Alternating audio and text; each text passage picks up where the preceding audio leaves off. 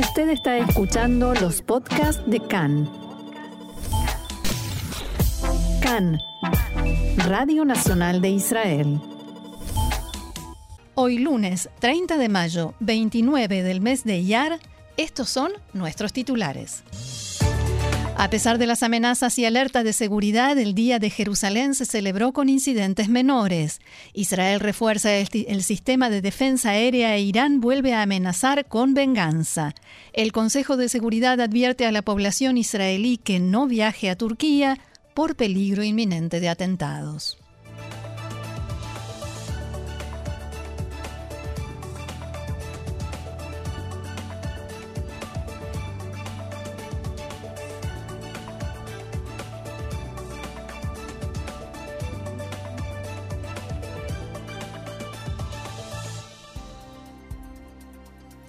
Vamos entonces al desarrollo de la información. Después de todos los preparativos, advertencias y la extrema tensión que se vivió en Jerusalén en los últimos días, en la tarde de ayer se celebró finalmente el Día de Jerusalén con diferentes actos y la controvertida Marcha de las Banderas.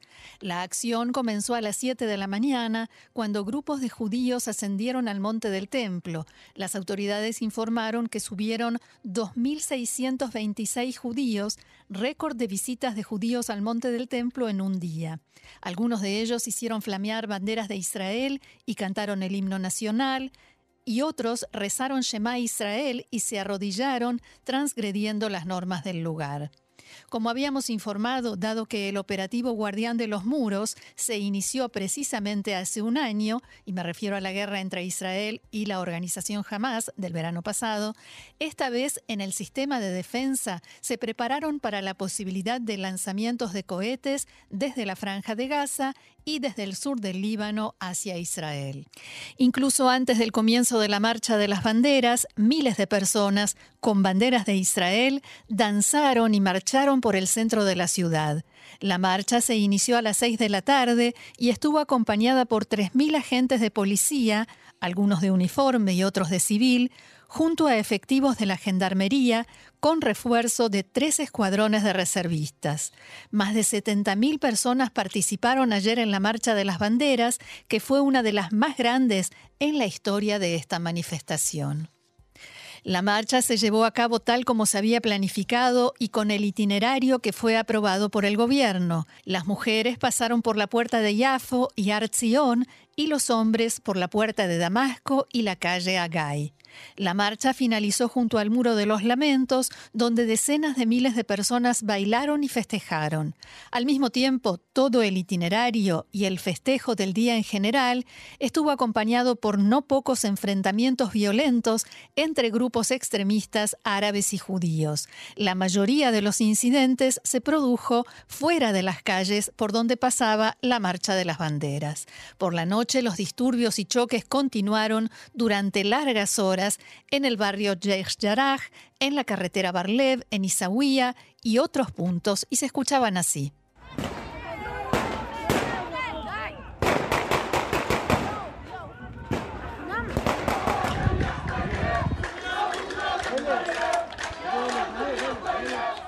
Los incidentes más violentos y prolongados se registraron en Sheikh Jarrah, donde grupos de árabes y judíos se enfrentaron, se arrojaron piedras, también rompieron cristales de automóviles y otros desmanes. Allí resultaron heridos dos agentes de policía y dos sospechosos de atacarlo fueron arrestados. El periodista Yab Harb de Cannes en árabe, Macan, fue atacado con gas pimienta y golpes y debió recibir atención médica. שמעתי שיש כאן מהומות, באתי לכאן, היו באמת מהומות כאן, באתי לצלם את הצעירים היהודים שהיו רעולי פנים, לאחר שראו שאני מצלם. Escuché que había disturbios y vine hasta aquí. Realmente había disturbios y me dispuse a filmar a los jóvenes judíos que tenían el rostro cubierto. Cuando vieron que los estaba filmando, se acercaron y me ordenaron que no lo hiciera y me atacaron. Vino alguien y me roció con gas pimienta o lacrimógeno, realmente no sé qué era. Caí al suelo, no veía nada. Y cuando ya estaba en el suelo, vinieron con palos y me dieron golpes en la cabeza, la espalda, las piernas.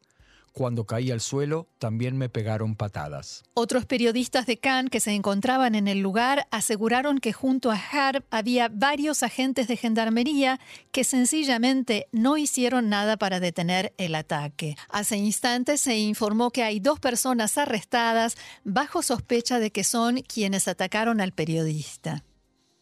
En total hubo al menos 60 personas arrestadas en los distintos incidentes violentos que se registraron desde la mañana, también en el Monte del Templo, donde visitantes musulmanes arrojaron botellas incendiarias y piedras contra la policía israelí en la ciudad vieja y varios fueron detenidos por agresiones a agentes de policía. Varios efectivos y 11 civiles debieron recibir atención médica en el lugar. De todas maneras, en el gobierno y en particular en el entorno del primer ministro Bennett, finalizaron el día con bastante éxito, especialmente en comparación con lo que se esperaba y con las amenazas y advertencias. Así lo expresaba en diálogo con Khan el ministro de Asuntos de Inteligencia, Elazar Stern.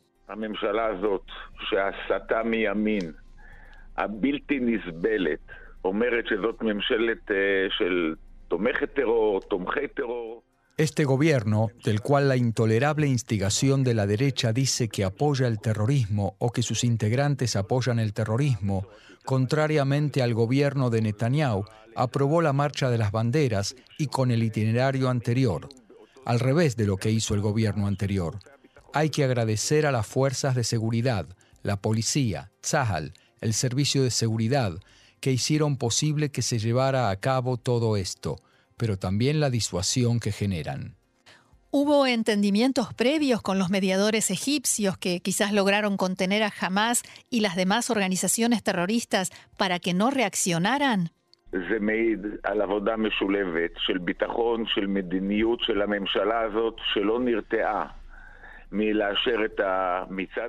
Esto refleja un trabajo coordinado, integral, de seguridad política de este gobierno, que no tuvo miedo de autorizar la marcha, y lo digo nuevamente, contrariamente al gobierno anterior. No importa si son los egipcios, los cataríes, el servicio de seguridad, la policía, este es precisamente el trabajo de un gobierno, posibilitar la celebración del Día de Jerusalén en nuestra capital unificada y no tener miedo. Y ya sea por medio de disuasión o prevención o todo ello, así debe trabajar un gobierno. Anoche, una vez finalizada la marcha, jamás advirtió que aún puede responder y que lo hará en el momento adecuado. El portavoz de Hamas, Mohammad Hamada, dijo en declaraciones a la cadena Al Jazeera que aunque Hamas no había reaccionado a la marcha de este año, aún es posible una respuesta violenta. Abro comillas, la resistencia decidirá cómo y cuándo responder de acuerdo a la información que tenga y en el momento adecuado, advirtió este hombre de Hamas.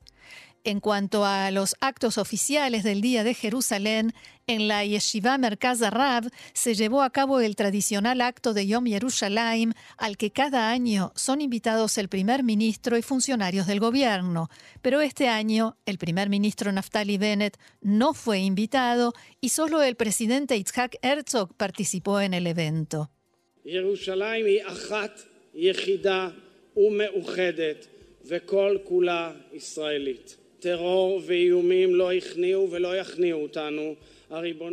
Jerusalén es una, única y unificada y toda ella israelí. El terrorismo y las amenazas no nos doblegaron ni nos doblegarán. La soberanía israelí en toda Jerusalén es justa, ética y enraizada. Desde aquí deseo enfatizar, la unidad israelí es sagrada. No podemos, ninguno de nosotros, boicotear incluso a quien piensa diferente, y todos nosotros debemos respetar los símbolos del Estado de Israel soberano e independiente, con el que soñamos durante miles de años. Más tarde, en el acto central oficial, el primer ministro Bennett abogó por volver a dar a Yom Yerushalayim un carácter de fiesta nacional de todos los israelíes y no solo de unos pocos.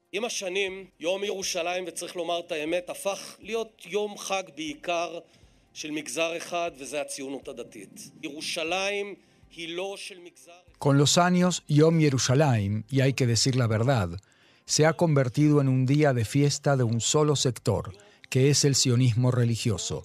Jerusalén no pertenece a un sector, Jerusalén es de todo el pueblo de Israel. El Día de Jerusalén debe volver a ser un día de celebración nacional de todo el pueblo de Israel. Y a propósito de banderas, la Comisión Ministerial Legislativa aprobó ayer la decisión de otorgar libertad de voto extraordinario para la propuesta de ley que prohibiría izar banderas de países hostiles, entre ellas la bandera palestina, en instituciones que reciben financiamiento estatal, incluyendo universidades. La propuesta de ley fue presentada por el diputado Eli Cohen del Likud y establece que el izamiento de la bandera palestina será considerado como una aglomeración prohibida y quien participe en tal aglomeración podrá ser castigado con un año de prisión y una multa de decenas de miles de shekels. Dos ministros votaron contra la propuesta, la ministra de Medio Ambiente, Tamar Zandberg, de Meretz, y el ministro de la Diáspora, Nachman Shai, del Partido Laborista. La propuesta de ley surge en el contexto de dos actos por el Día de la Nakba Palestina, uno en la Universidad de Tel Aviv y en otro en el otro en la de Beersheba, donde cientos de estudiantes árabes y beduinos marcharon con cánticos anti-israelíes y con banderas de la OLP. El diputado Eli Cohen dijo al presentar su propuesta, abro se debe frenar la hipocresía y la incitación a la violencia de los árabes israelíes. Quieren gozar de los presupuestos del Estado de Israel y al mismo tiempo atacar a ese mismo Estado y su soberanía.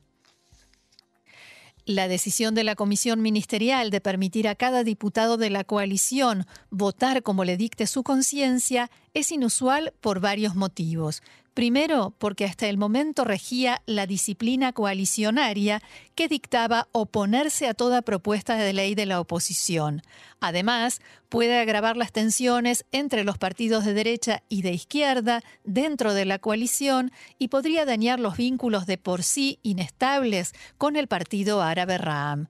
En el partido de izquierda Meretz acusaron a los de derecha en la coalición de utilizar esta propuesta de ley para directamente desmembrar el gobierno, pero empujando a los partidos de izquierda hacia afuera, por ejemplo, que Ram se retire, para así poder acusarlos de hacer caer al gobierno y además posibilitando que el premier Naftali Bennett continúe como primer ministro interino hasta las elecciones.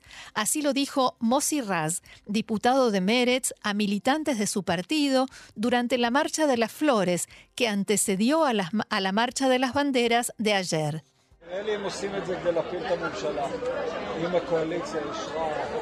Creo que lo hacen, Yemina y Tikva allá para hacer caer el gobierno. Si la coalición da libertad de voto en semejante tema, me parece que están hartos. Ello contradice el carácter judío y democrático, porque la propuesta de ley no es democrática ni judía, sino libertad de expresión básica, así que parece que deben estar hartos. Aunque a la propuesta de ley le espera aún un largo camino, si Israel Beitenu, Tikva Hadashah y Yemina la apoyan en el Pleno de la Knesset, podría ser aprobada en lectura preliminar ya este miércoles.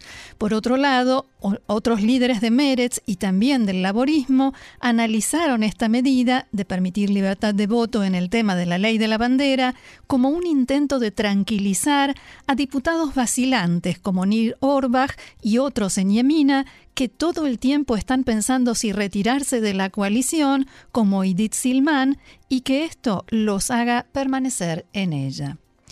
Y las fuerzas de seguridad en Israel elevaron el nivel de alerta ya que se sospecha de una posible venganza de Irán por el asesinato del oficial de la Guardia Revolucionaria Hassan Sayad Judaí la semana pasada, ya sea en forma directa como por intermedio de sus milicias en Siria o el Líbano. Fueron reforzados los sistemas de defensa aérea y cúpula de hierro por la sospecha de que sean lanzados misiles o drones hacia objetivos en Israel. En tanto, el Consejo de Seguridad Nacional difundió una advertencia de viaje a Turquía y países que tienen fronteras con Irán debido a las amenazas de venganza de Teherán. Esto se suma al elevado nivel de alerta en las representaciones israelíes en todo el mundo. El comunicado del Consejo de Seguridad Nacional indica que hay un peligro concreto para Israel, israelíes en Turquía y que se trata de un país de alto riesgo. Tras conocerse la noticia, se registró una gran cantidad de cancelaciones de viajes a distintos destinos en Turquía, principalmente Anatolia.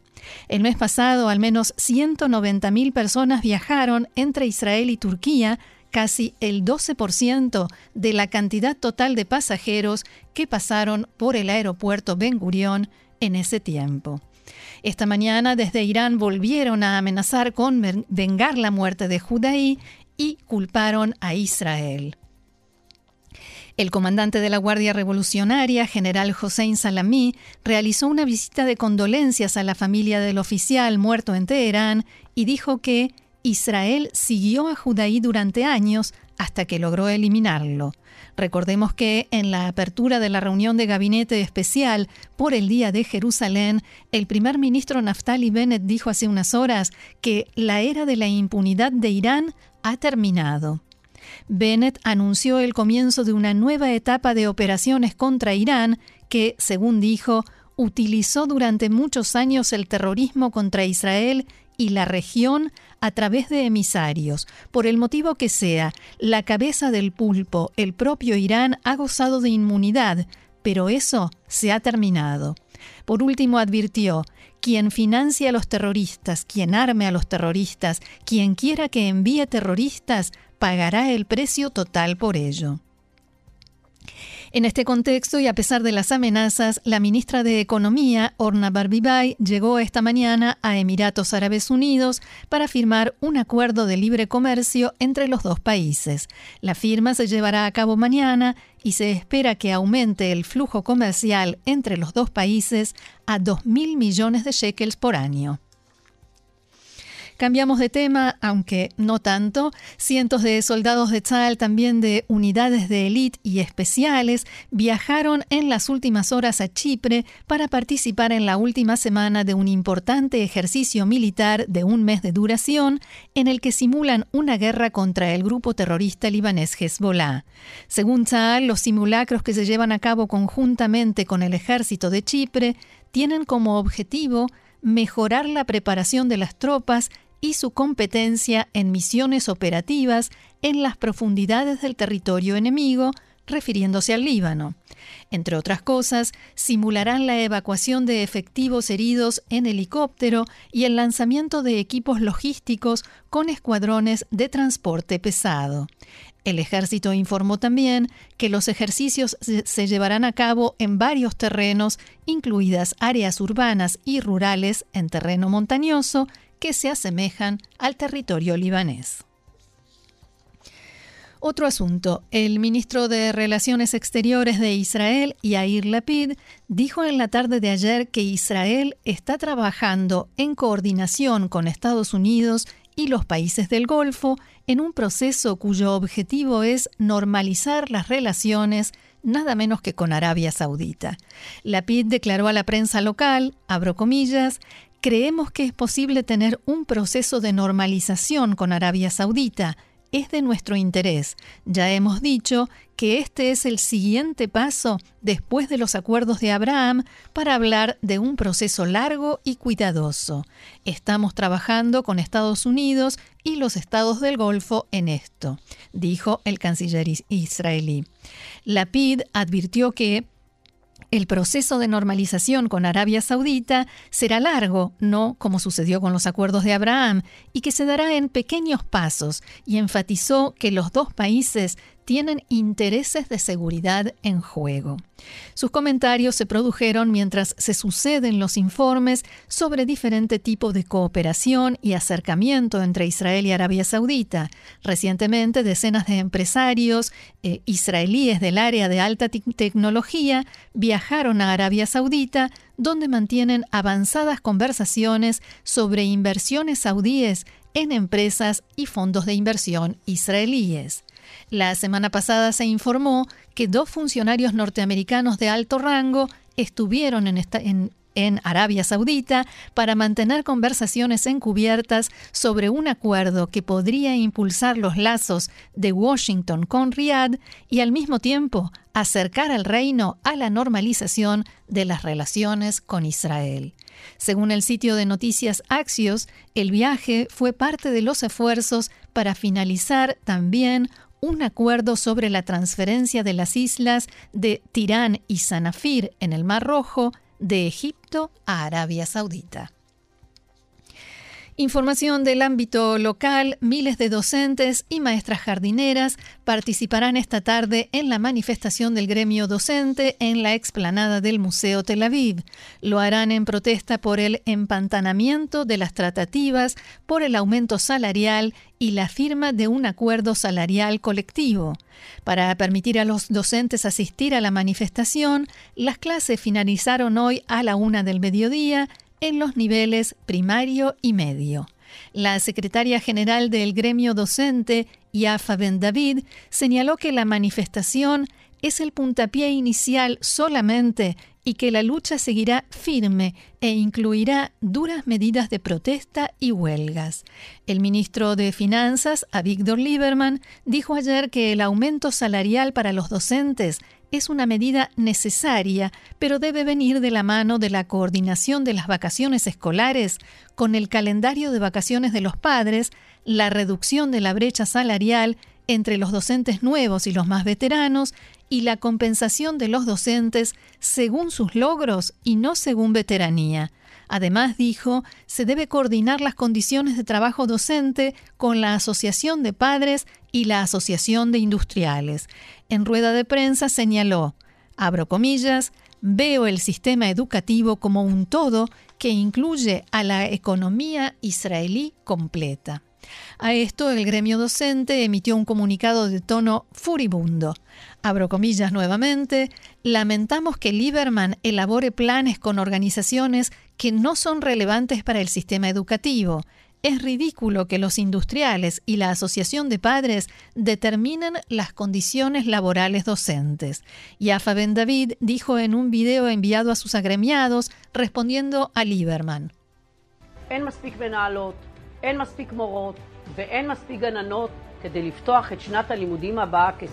No hay suficientes directoras, no hay suficientes maestras y no hay suficientes maestras jardineras para abrir el próximo año lectivo con normalidad.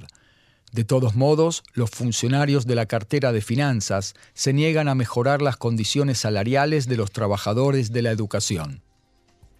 La ministra de Educación, Ifat Shashaviton, también atacó a Lieberman e incluso amenazó con provocar que el presupuesto nacional no sea aprobado, lo cual implicaría la caída del gobierno. La ministra dijo, abro comillas otra vez, primero, que la sección presupuestos, o sea, del Ministerio de Finanza, dé a los docentes lo que les corresponde según lo que ya hemos acordado. Después aceptaremos discutir otros asuntos. Estoy decidida a que los acuerdos salariales, salariales de los docentes incluyan un aumento significativo, si no, el presupuesto nacional no será aprobado. Claro, habían pasado como 10 minutos desde la última amenaza dentro de la coalición.